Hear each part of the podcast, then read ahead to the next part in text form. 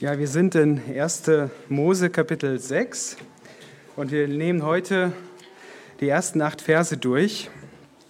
1. Mose Kapitel 6 und vielleicht äh, kennt ihr schon diesen Text und äh, es ist kein einfacher Text und deshalb äh, brauche ich ganz besonders die Hilfe des Herrn und möchte dafür beten, dass, ja, dass er mir hilft beim Reden und euch beim Zuhören und möge der Herr segnen. Ja, ich lese den Text und dann bete ich. Und es geschah, als sich die Menschen zu mehren begannen auf der Erde und ihnen Töchter geboren wurden, da sahen die Gottessöhne, dass die Töchter der Menschen schön waren, und sie nahmen sich von allen jene zu Frauen, die ihnen gefielen. Da sprach der Herr, mein Geist soll nicht für immer im Menschen rechten, denn er ist ja Fleisch so sollen seine Tage 120 Jahre betragen. In jenen Tagen aber waren die Riesen auf der Erde und auch später noch, solange die Gottessöhne zu den Töchtern der Menschen kamen und diese ihnen Kinder gebaren, das sind die Helden, die von jeher berühmte Männer gewesen sind. Als aber der Herr sah, dass die Bosheit der Menschen sehr groß war auf der Erde und alles Trachten der Gedanken seines Herzens alle Zeit nur böse, da reute es den Herrn, das er den Menschen gemacht hatte auf der Erde, und es betrübte ihn in seinem Herzen. Und der Herr sprach, ich will den Menschen, den ich erschaffen habe, vom Erdboden vertilgen, vom Menschen an bis zum Vieh und bis zum Gewürm und bis zu den Vögeln des Himmels, denn es freut mich, dass ich sie gemacht habe. Noah aber fand Gnade in den Augen des Herrn. Ich möchte beten. Herr, wir danken dir für diesen Sonntagmorgen und wir bitten dich um deine Gnade heute für dein Wort, es zu predigen und auch zu hören und auch, zu, mit, und auch mitzunehmen für den Alltag und verändert zu werden. Ja, bewirke du durch dieses Wort, dass dein Volk, deine, deine Gemeinde, deine Geliebten auferbaut werden und Menschen, die dich nicht kennen, dich erkennen. Amen. Ja, es ist ein ziemlich ähm, komplizierter Text und er wird auch von den Auslegern als einer der schwierigsten Texte im ersten Buch Mose gehandelt. Und doch ist er irgendwo auch einfach. Also es gibt da einige schwierige Stellen, aber wenn man ihn so von bisschen von weitem anschaut, diesen Text, dann ist die Botschaft sehr klar. Und zwar geht es hier eigentlich um Gottes Gericht. Ähm, und das ist ein Thema, das Gericht Gottes, das sich von Anfang an bis zum Ende durch die ganze Bibel zieht. Und so ist es auch in diesem Abschnitt. So ist auch in diesem Abschnitt, hier sehen wir, Gott spricht das Gericht aus über die ganze Welt. Und, und das ist auch etwas, was uns erwartet.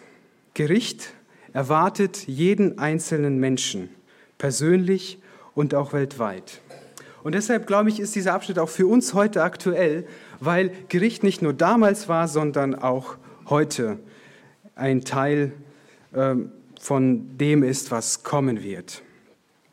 Wir erinnern uns daran, die Welt begann damit, dass Gott gesagt hat, es ist alles sehr gut. Und jetzt endet dieser Abschnitt in in diesem Kapitel mit der tiefen Trauer und Bestürzung Gottes und mit dem Urteil, dass alles Trachten der Gedanken des Menschen alle Zeit nur Böses, böse ist. Und ich stelle uns die Frage, sind wir heute im 21. Jahrhundert besser als die Menschen damals? Oder ist diese Aussage, alles Trachten des menschlichen Herzens ist alle Zeit nur böse, ist das eigentlich eine Aussage, die auf uns alle zutrifft? Eine Aussage, die universal auf jeden Menschen ähm, zugeschnitten ist. Nun, ich denke, es ist eine universale Aussage. Eine, die, die dein Herz beschreibt und die mein Herz beschreibt, ohne Jesus Christus und ohne die Gnade Gottes.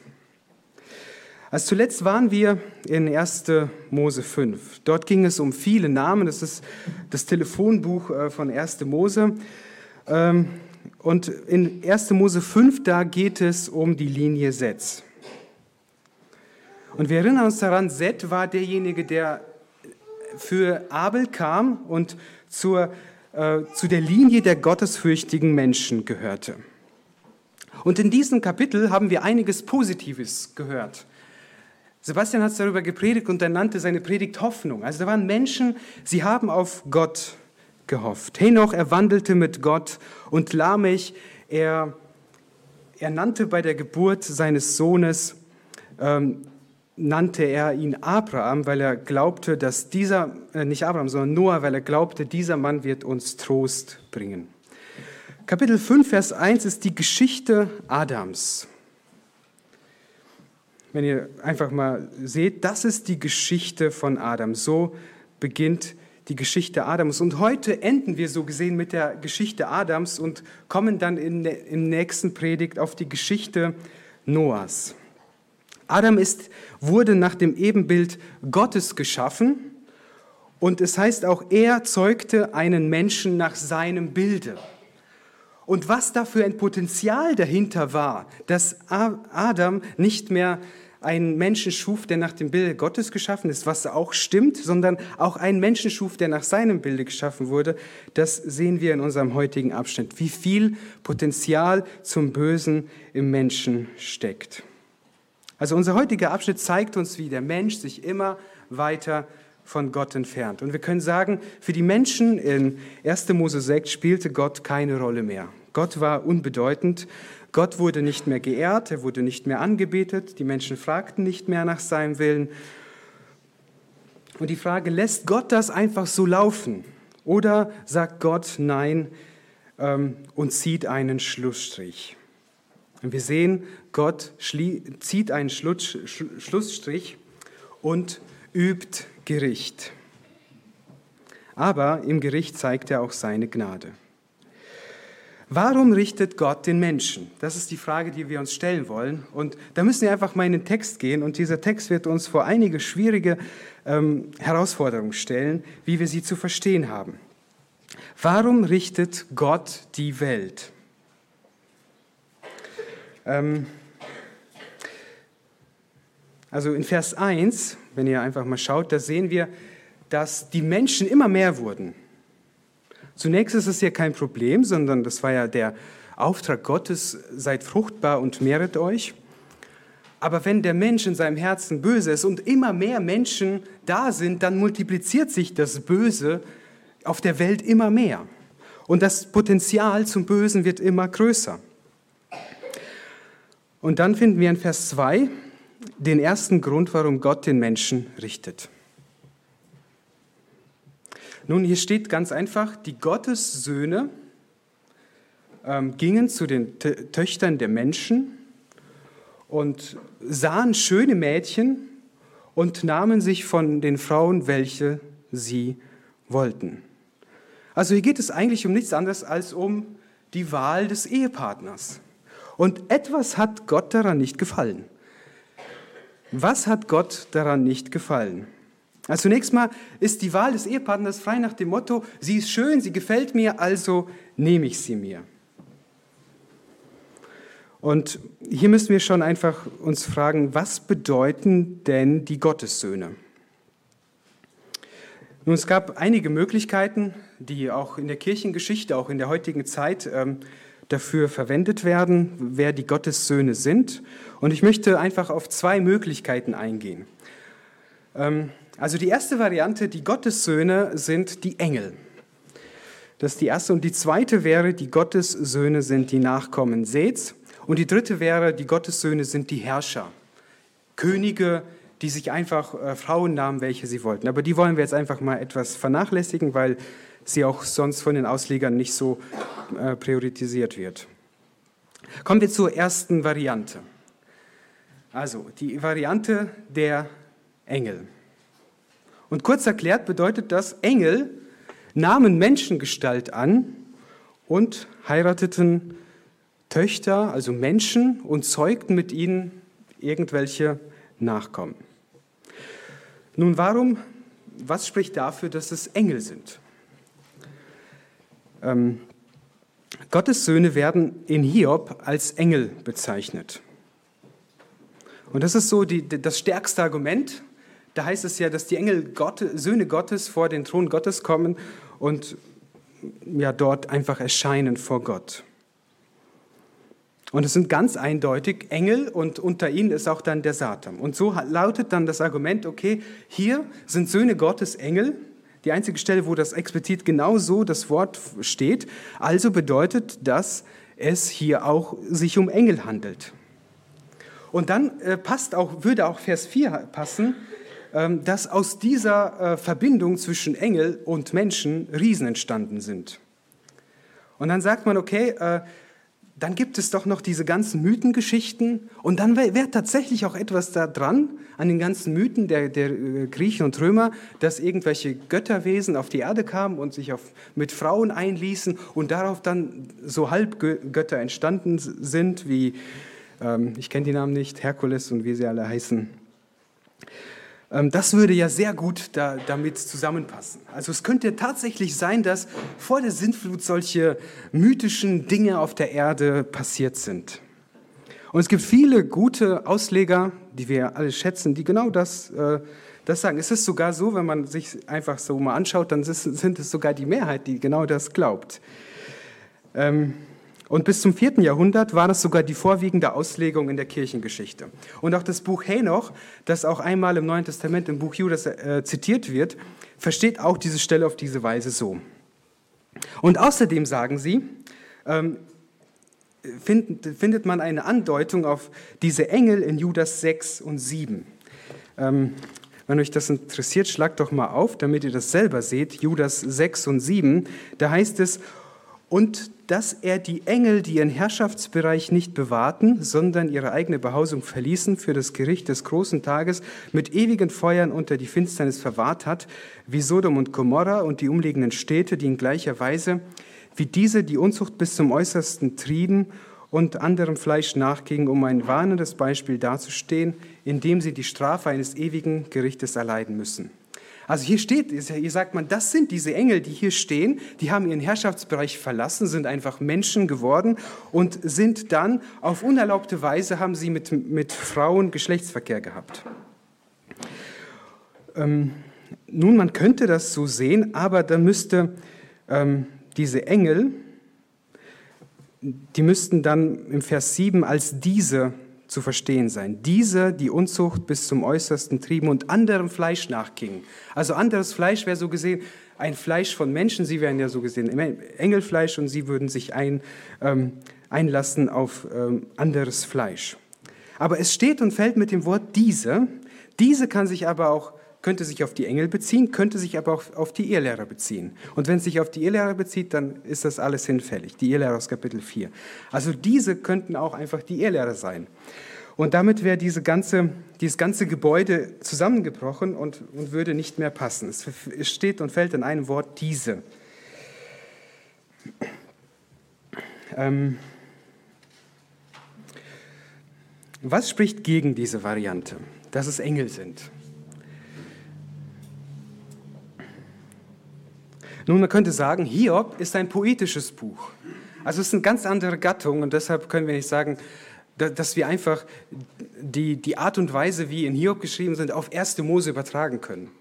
Und dass das das Gleiche bedeutet. Also erstmal, Hiob ist eine poetische Gattung und ähm, 1. Mose ist ein, ist, ein, ähm, ist ein Geschichtstext. Das könnte dieses Argument, dass es gleiche Engel Söhne Gottes sind, also Engel sind, entkräften. Und dann haben wir natürlich die Worte Jesu, der gesagt hat, ähm, in Matthäus 22, denn in der Auferstehung heiraten sie nicht, noch werden sie verheiratet, sondern sie sind wie die Engel Gottes im Himmel. Und wir können sagen, okay, Jesus war ja der Schöpfer.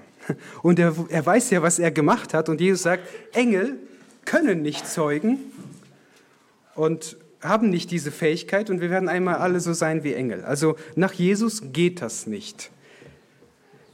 Ähm, das wäre das eine. Dann schuf Jesus ja jedes nach seiner Art. Und nur die, die nach ihrer Art sind, können sich auch innerhalb ihrer Art vermehren. Und die außerhalb also unterschiedliche Arten können sich nicht miteinander vermehren.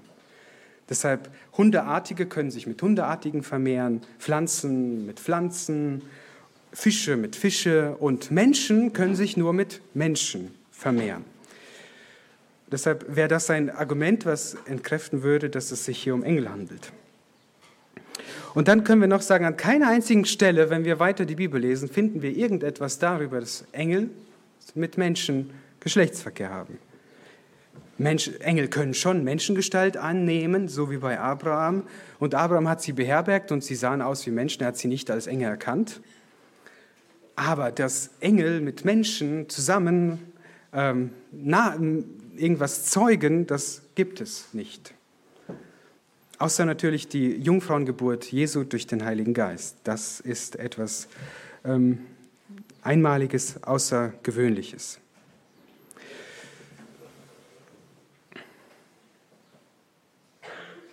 Und dann, ähm, was spricht noch dagegen? Der Kontext. Also wenn ihr den Kontext lest, hier, ist, hier geht es immer nur um Menschen. Wenn, wenn, ähm, wenn Gott dann in Vers 3 Gericht über den Menschen ausspricht, dann sagt er, ähm, mein Geist soll nicht immer zu mit den Menschen rechten. Dann in Vers, ähm, Vers 5 sind es auch Menschen, die wegen ihrer Bosheit gerichtet werden. Und dann sagt Gott in Vers 7, dass Menschen vernichtet werden. Also auch der Kontext, er, er kennt hier keine Engel. Also es geht hier eigentlich nur um Menschen. Die Frage ist, wie richtet Gott dann die Engel, wenn das ja Engel gewesen sind? Also wir sehen, ähm, dass es, es könnte natürlich sein, aber es ist sehr, sehr unwahrscheinlich, dass es Engel sind. Nun, was ist dann mit den Gottessöhnen gemeint? Nun, erstmal haben wir hier den Kontrast zwischen den Gottes Söhnen und den Töchtern der Menschen. Also es sind irgendwie, so ein Kontrast wird hier aufgebaut. Etwas kommt hier zusammen, was nicht zusammengehört. Und wenn wir 1. Mose anschauen, kennen wir diesen Kontrast bereits schon. Wir haben ja schon einiges kennengelernt. Und der Kontrast ist, zwischen dem Samen der Frau und dem Samen der Schlange. Das ist der Kontrast. Das sind so diese zwei Linien, die uns immer wieder dargestellt werden. In äh, 1. Mose 4 und 1. Mose 5, die Linie Keins und die Linie Seths. Und da ist dieser Unterschied. Und hier, hier scheint es darauf hinzudeuten, dass diese beiden Linien, die eigentlich nicht zusammengehören, die zwei unterschiedliche Wege sind, auf einmal zusammenkommen und miteinander sich verheiraten. Ähm, und somit sehen wir, passiert hier eine Vermischung. Gott wollte nämlich nicht, dass die Söhne Seths oder die Söhne der Linie Seths sich mit den Töchtern der, der Nachkommen Keins vermischen. Und was passiert hier im Grunde genommen? Hier passiert eine Vermischung, die das Licht Gottes in dieser Welt noch mehr zum ähm, Erliegen bringt. Also das Licht, das da noch irgendwie flackerte in der einen Linie von Seth, äh, die Gott fürchteten, mit Gott wandelten, die bricht jetzt ein dadurch, dass die Söhne Gottes, also die, die erwählte Linie, sich vermischt mit der nicht erwählten Linie. Also das Salz wird kraftlos, das Licht verliert ihren Schein und das klare Zeugnis Gottes wird durcheinander gebracht. Und Jesus sagte, wenn das Salz kraftlos ist, dann taugt es so nichts mehr, als dass es hinausgeworfen wird. Also Gottes Kinder, können wir sagen, verloren ihre geistliche Kraft durch die Vermischung mit Ehepartnern, die Gott nicht kannten. Und dieses Thema, das zieht sich so durch die ganze Bibel und vor allen Dingen auch in 1. Mose. Da äh, zum Beispiel Isaak, ähm, er sollte unbedingt eine Frau bekommen von den Nachkommen Abrahams. Und ähm, Abraham, er schickte seinen Knecht zu seinen Nachkommen und er sollte ihn nur von dort Frauen nehmen und nicht von, von irgendwelchen anderen Frauen. Also hier sehen wir genau dieses Thema. Oder Jakob, er sollte auch nur ähm, Nachkommen von, von seiner Mutter nehmen. Und deshalb zog er in das eine Land und hat dort drei Lea bekommen. Und von äh, Esau heißt es, er nahm sich eine der Töchter des Landes. Also da passiert diese Vermischung. Nun, es ist alles irgendwie so ein bisschen theoretisch, aber ich glaube, wir haben hier viele junge Leute, für die es gar nicht so theoretisch ist, die auch die, sich die Frage stellen müssen, wen werde ich eines Tages heiraten? Und die Partnerwahl, die wird in den Augen Gottes so wichtig gehalten, dass er sagt, okay, wenn das hier falsch läuft, dann, dann geht das Licht Gottes aus in dieser Welt. Und Gott hat irgendwie, Gott möchte, dass Menschen die ihm nachfolgen, auch gleichzeitig Menschen heiraten, die auch ihm nachfolgen. Also, liebe jungen Leute, ihr steht eines Tages, nicht mehr lange, vor der Wahl, wen soll ich heiraten? Und vielleicht kommt irgendwann mal ein junger Mann daher und sagt euch, ich, ich liebe dich, ich finde dich gut, ich möchte gerne, ähm, dass du meine Frau wirst. Und dann stellt sich die Frage, ist es ein Junge, ist es ein Mann, der Jesus liebt, oder ist es ein Mann, der Jesus nicht liebt? Und daran solltet ihr eure Entscheidung messen, ob ihr Ja sagt für eine so wichtige Frage. Und wenn du ein Kind Gottes bist und du heiratest einen ungläubigen Mann oder du heiratest eine ungläubige Frau, das bedeutet nicht, dass alles vorbei ist. Aber die Kinder, die haben auf jeden Fall einen großen Nachteil in der Ehe, weil das, das klare Zeugnis Gottes ist, also es ist einfach kein klares Zeugnis Gottes da in der Familie. Der eine geht irgendwie den Weg und der andere Mama geht den Weg und Papa geht den Weg. Und die Kinder wissen auch nicht so ganz genau, was denn jetzt der richtige Weg ist. Auch wenn du vielleicht nicht, wenn du überlebst, wenn du einen ungläubigen Mann heiratest, so haben doch deine Nachkommen, deine Kinder einen großen Schaden davon. Und das ist hier sogar ein Prinzip. Ein Prinzip der Nichtvermischung, das sich auch wieder durch die ganze Bibel zieht. Gott möchte nicht, dass sich Licht und Finsternis miteinander vermischen. Gott möchte nicht, dass sich Gemeinde und Welt miteinander vermischen. Und einfach nur ein Zitat, allein schon im Neuen Testament. Wohl dem, der nicht wandelt nach dem Rat der Gottlosen, noch tritt auf den Weg der Sünder, noch sitzt, wo die Spötter sitzen, sondern seine Lust hat am Gesetz des Herrn und über sein Gesetz nachsinnt Tag und Nacht. Das ist nur eine Stelle, die einfach sagt, wohl dem, der sich nicht mit den Gottlosen vermischt. Und so ist es auch ein Prinzip, worauf wir in unserem Leben achten sollten, dass wir uns nicht vermischen mit dem, was Gott nicht gefällt. Wie richtet Gott diese Vermischung? Und hier steht, dann sprach der Herr, mein Geist soll nicht für immer im Menschen rechten, denn er ist ja Fleisch, so sollen seine Tage 120 Jahre betragen. Also ich, ich muss euch heute durch einen schwierigen Text nach dem anderen führen, tut mir leid. Auch dieser, diese, dieser Vers ist in unterschiedlichster Weise ausgelegt worden. Was bedeuten diese 120 Jahre? Nun, hier sind beide ziemlich plausibel, finde ich. Auf der einen Seite kann man sagen, okay, Gott begrenzt das Alter des Menschen. Denn wenn ein Mensch böse ist und er wird noch sehr alt, dann hat er sehr, sehr viel Zeit, Böses zu tun.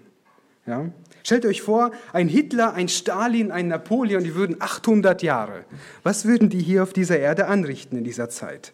Also alt zu werden ist nicht immer gut, wenn man Böses tut. Und so könnte man sagen, okay, Gott verkürzt das Alter der Menschen, damit sie nicht die Möglichkeit haben, so lange etwas Böses zu tun. Natürlich müssen wir einschränkend sagen, dass es dann, wenn Gott das Alter nicht beschränkt, nicht, ähm, wenn es Gott das Alter beschränkt hat, dass es nicht sofort passiert ist, sondern dass einige immer noch sehr, sehr alt geworden ist, sind. So dass Mose genau diese 120 Jahre erreichte und später pendelt sich das so ein zwischen 70 und 80 Jahre.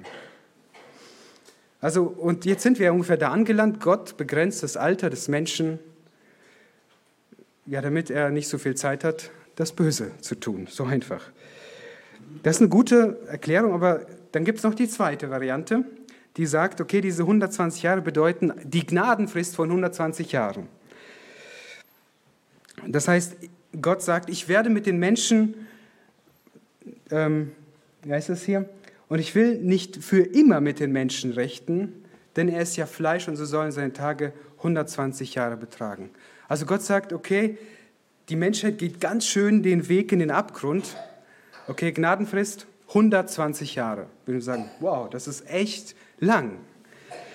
Ich weiß nicht, wie lang deine, äh, deine Gnadenfrist ist mit manchen Menschen, aber Gott hat 120 Jahre mit diesen Leuten Zeit, um sie zu richten. Und das sehen wir auch immer wieder durch die Bibel, dass Gott solche, solche Zeiten ankündigt. Sagt zum Beispiel, Jona, geh in die Stadt Ninive und sage ihnen, in 40 Tagen wird Ninive zerstört. 40 Tage. Jesus sagte, diese Generation wird erleben, dass der Tempel zerstört wird. Und wie lange dauert es? 40 Jahre. Ähm, so sehen wir, dass, dass einfach Gott langmütig ist. Und dazu passt auch die Stelle aus 1. Petrus Kapitel 3, die sich genau auf diese Zeit bezieht. Auch wieder eine schwierige Stelle, entschuldigt, in welchem er auch hinging und den Geistern im Gefängnis verkündigte, die vor Zeiten sich weigerten zu glauben, als Gottes Langmut einstmal zuwartete in den Tagen Noahs. Also Gott wartete zu. Gott wartete langmütig, 120 Jahre. Während die Eiche zugerichtet wurde, in der wenige, nämlich acht Seelen hindurch, gerettet wurden. Also 120 Jahre betonen, wie langmütig Gott ist. 120 Jahre, das sind drei Generationen. 120 Jahre, das ist die Zeit, in der die Menschen Zeit hatten, auf Noah zu hören, was er zu sagen hat die Zeit hatten, dieses Bauprojekt da zu beobachten und zu fragen, Noah, was machst du hier eigentlich? Und Noah war der Verkündiger der Gerechtigkeit und sagte, ihr müsst umkehren, ihr müsst Buße tun, ihr müsst Gott anbeten und wenn ihr das nicht tut, dann kommt die Flut und wird euch hinwegraffen. 120 Jahre Zeit, umzukehren, zu glauben und gerettet zu werden. Wie ist es heute? Wie lang ist die Gnadenzeit bereits am Laufen? Wir sagen 2000 Jahre. 2000 Jahre wartet Gott, bis sein Sohn wiederkommt. Und, aber irgendwann ist dann diese Zeit auch vorbei und dann wird er wiederkommen und wird Gericht halten. Und deshalb ruft uns die Bibel auf heute, wenn du seine Stimme hörst, wenn du die Botschaft hörst, das Evangelium hörst, dann hör heute darauf und kehr um, tu Buße, glaube und verstock dein Herz nicht. Also die Langmut Gottes sehen wir hier. Nun, die schwierigen Stellen reißen nicht ab. Kommen wir zur schwierigen Stelle Nummer drei. Auch sie zeigt uns, warum Gott die Welt richtet. Also einmal wegen Vermischung und das nächste Mal wegen Hochmut, würde ich sagen. Hochmut. Der Hochmut des Menschen in Vers 4. In jenen Tagen aber waren die Riesen auf der Erde und auch später noch, solange die Gottessöhne zu den Töchtern der Menschen kamen und diese ihnen Kinder gebaren, das sind die Helden, die von jeher berühmte Männer gewesen sind. Also hier sehen wir der Mensch in, seiner, in seinem Hochmut, der Mensch, der berühmt ist, der etwas kann, der etwas leistet, ähm, der, der ein Held ist. Und hier stellt sich auch wieder die Frage, was bedeuten diese Riesen, Nephilim? Ähm, man muss dazu sagen, die, die, diese, diese Nephilim, die kommen nur an einer Stelle vor, und zwar in 1. Mose 13. Da sind die zwölf Kundschafter, die kommen zurück und sagen, wir haben die Nephilim gesehen. Und gegenüber ihnen sind wir wie Heuschrecken. Also das ist die einzige Stelle, wo das vorkommt. Ähm, nun, können das die gleichen Leute sein? Nein, weil äh, überlebt hat ja nur Noah, ähm, Noah und seine Familie.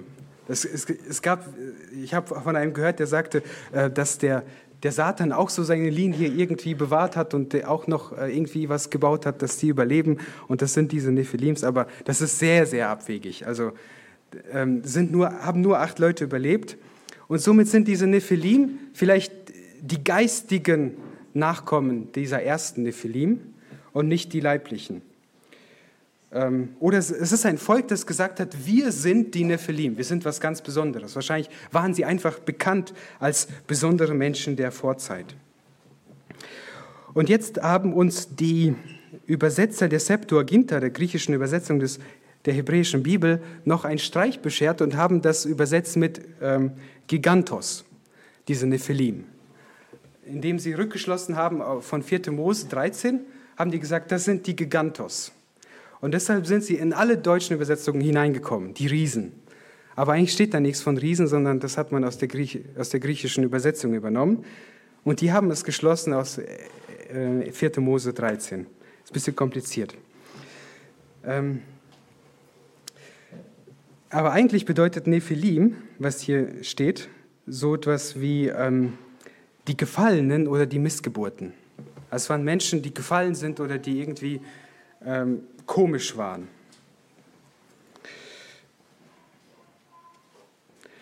Also so, dass es nicht zwangsläufig Riesen sein mussten, sondern eine ganz besondere Art von Menschen, die auf dieser Erde etwas Besonderes waren. Also das, was wir heute so gesehen Celebrities nennen, die Menschen, die bekannt sind, die berühmt sind, die etwas Tolles gemacht haben.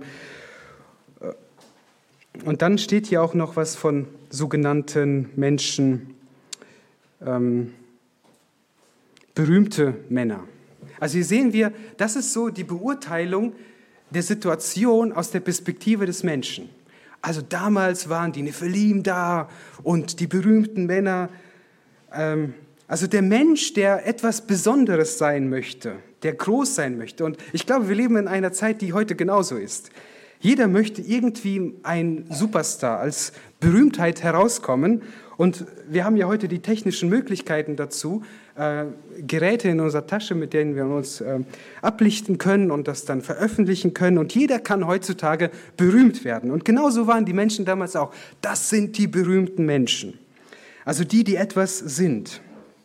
Und ich habe äh, dann einfach mal das Guinness-Buch der Rekorde rausgesucht und habe dann einfach mal wahlweise geguckt, wofür Menschen heute so berühmt sind.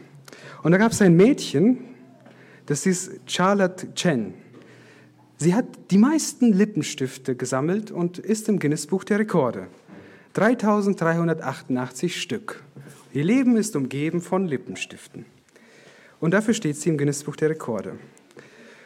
Ähm, vor einem Jahr etwa schluckte ein Deutscher Franz Hubert in Mailand Kopf über 20 Schwerter bis zu seinem Schlund.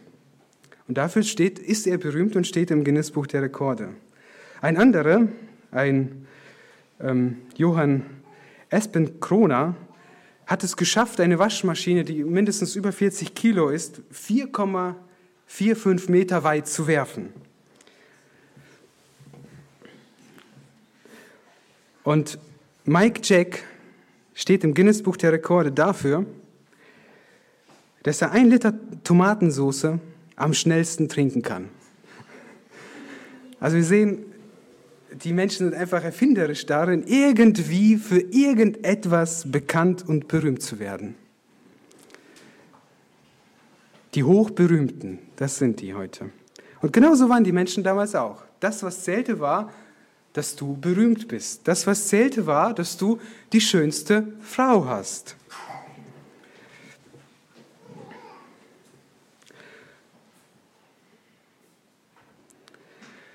Und und es hat sich einfach nichts geändert.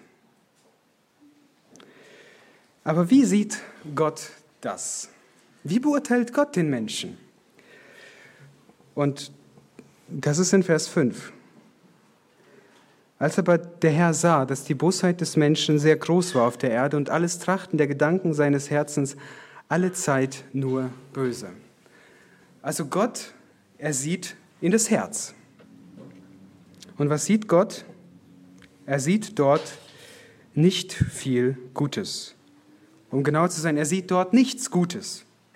Die Bosheit war sehr groß und das Trachten des menschlichen Herzens war alle Zeit nur böse. Also sie mögen berühmt gewesen sein, sie mögen vielleicht Kriege geführt haben, Menschen unterjocht haben, äh, besondere Stärke gehabt haben, intelligent gewesen sein.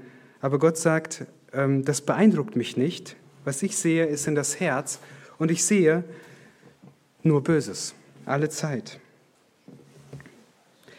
Frage, ist das eine, ist es nur eine Betrachtungsweise der Menschen damals oder können wir das irgendwie auch auf uns anwenden? Sagen, ist es eine universale Aussage?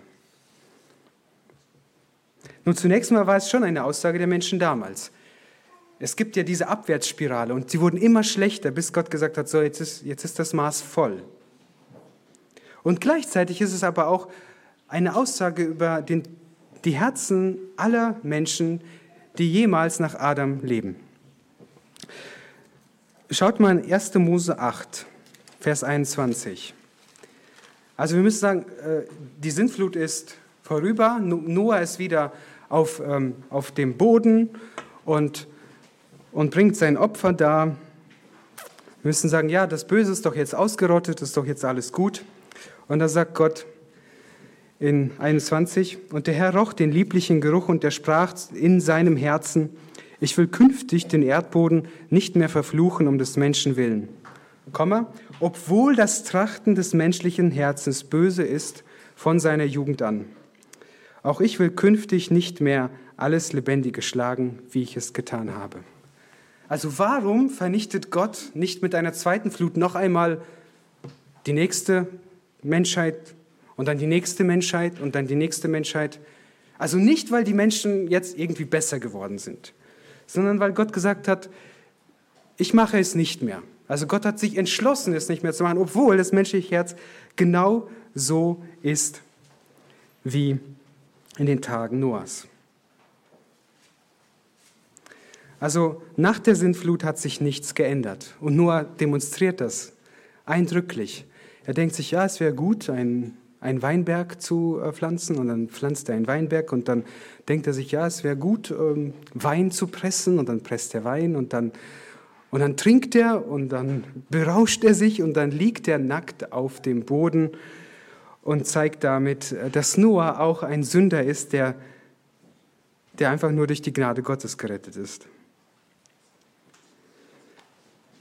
Das Problem der Sünde ist universal. Es betrifft uns alle. Es betrifft jeden einzelnen Menschen.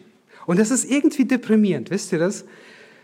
Wenn man so überlegt, man, man feiert Geburtstage, man geht arbeiten und eigentlich steht das Urteil Gottes über uns alle Menschen fest. Sie sind böse alle Zeit und da ist einfach nichts Gutes. Irgendwie ist es schon ziemlich deprimierend. Und auch Gott ist darüber deprimiert.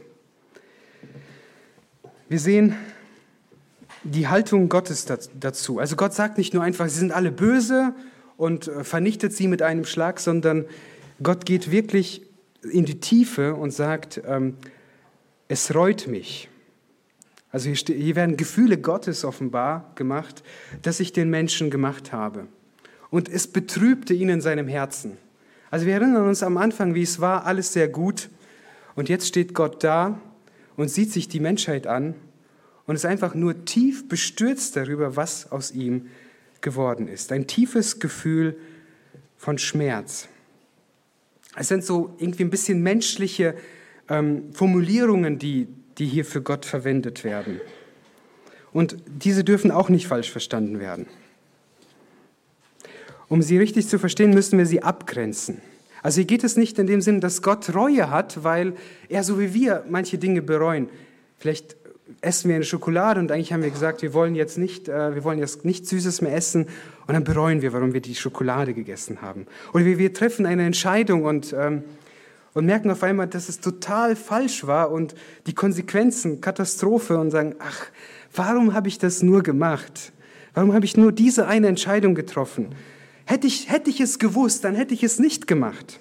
Also in diesem Sinne bereut Gott nicht. Als ob er nicht wüsste, was... Ähm, was kommen wird. So, Gott hat die Welt gemacht und dann merkt er das Chaos und die Katastrophe, die daraus entstanden ist, hat gesagt, oh, hätte ich das doch lieber nicht gemacht. Also in diesem Sinne kann Gott nicht bereuen, weil er Gott ist. In diesem Sinne reut Gott nicht, sondern Gott bereut darüber, was aus dem Menschen geworden ist. Seine schöne Schöpfung, die jetzt so tief kaputt gegangen ist. Und trotzdem, und seine Reue führt dann zu einem Schlussstrich. Gott sagt, so, jetzt, jetzt mache ich Schluss mit den Menschen und führe trotzdem meinen Plan aus. Also Gott hatte immer noch alles unter Kontrolle und sein Ratschluss würde weitergehen. Und zwar hat Gott beschlossen, es weitergehen zu lassen durch Noah. Also ist nicht so, dass Gott nicht, nicht die Zukunft weiß, sondern Gott weiß die Zukunft. Und er macht jetzt souverän weiter. Und er macht souverän weiter und das ist unsere Hoffnung, mit der ich gerne abschließen möchte. Wir haben gesehen, wer wir sind, wer wir ohne Christus sind, wer wir ohne die Gnade sind. Und man könnte eigentlich verzweifeln. Aber wir müssen nicht verzweifeln, weil Gott uns hier auch eine Hoffnung zeigt.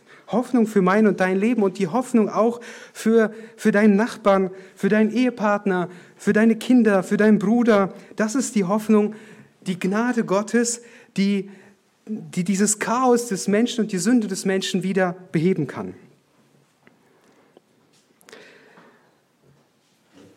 Also wir leben auch in einer Welt, in einer Welt, die Gott nicht kennt, die nicht nach Gott fragt. Und angesichts dessen, dass wir in dieser Welt leben, die voller Menschen sind, die danach trachten, alle Zeit nur Böses zu tun, ist unsere einzige Hoffnung Gott selbst. Und wenn Gott uns durch seine Gnade nicht aus diesem Zustand rettet, dann sind wir verloren. Und Noah ist dafür ein Beispiel. Noah ist ein Beispiel dafür, dass die Gnade Gottes Menschen rettet. Und wir leben heute in den gleichen Tagen. Es heißt nämlich, dass in den Tagen der, vor der Wiederkunft Christi die Menschen genauso sein werden wie in den Tagen Noahs. Sie werden, sie werden leben, sie werden essen, sie werden trinken, sie werden arbeiten, sie werden reisen, sie werden Kinder zeugen. All das werden die Menschen tun und dann wird plötzlich das Gericht Gottes kommen. Das müssen wir uns vorstellen. Wir leben in den gleichen Tagen und irgendwann wird auf eine ähnliche Art und Weise das Gericht Gottes hereinbrechen. Und es wird über alle Menschen hereinbrechen, die nicht in Christus sind. Über die netten Menschen, über den netten Arbeitskollegen, über den fleißigen Bürgermeister, über treue und zuverlässige Arbeiter, aber gleichzeitig auch über kriminelle Ehebrecher und die schlimmsten äh, Sünder und Verbrecher. Über alle wird dieses Gericht hereinbrechen, weil alle gesündigt haben und die Herrlichkeit ermangeln, die sie vor Gott haben sollten. Und die einzige Hoffnung ist Jesus Christus und das Evangelium. Das ist auch unsere heutige Hoffnung und mit dieser Botschaft lasst uns auch herausgehen und den Menschen sagen, das Gericht wird kommen, aber es gibt Gnade in Jesus und in dem Evangelium. Das war jetzt ein schwieriger Text, das gebe ich zu, aber die Botschaft ist einfach. Gott ist heilig und er wird richten, aber gleichzeitig ist er auch gnädig und lädt Menschen ein, an das Evangelium zu glauben. Amen. Ich möchte beten. Herr, wir danken dir für diesen Text, auch wenn er schwierig war, so, so sehen wir trotzdem, wie klar er ist. Du bist ein heiliger Gott, ein Gott, der, ja, der traurig ist über die Sünde des Menschen. Und wir können uns überhaupt nicht selber erretten, sondern sind ganz und gar von deiner Gnade abhängig. Und zu dieser Gnade wollen wir laufen jeden Tag, weil in uns ohne Christus nichts Gutes ist. Und deshalb wollen wir heute einfach nochmal von ganzem Herzen sagen, Herr Jesus, wir vertrauen dir und alleine deiner Gnade, durch die wir gerettet sind. Und so schenke uns nochmal neu den Eifer und die Liebe, die Menschen um uns herum auch davor zu warnen, vor dem kommenden Gericht, vor dem keiner entfliehen wird. Amen.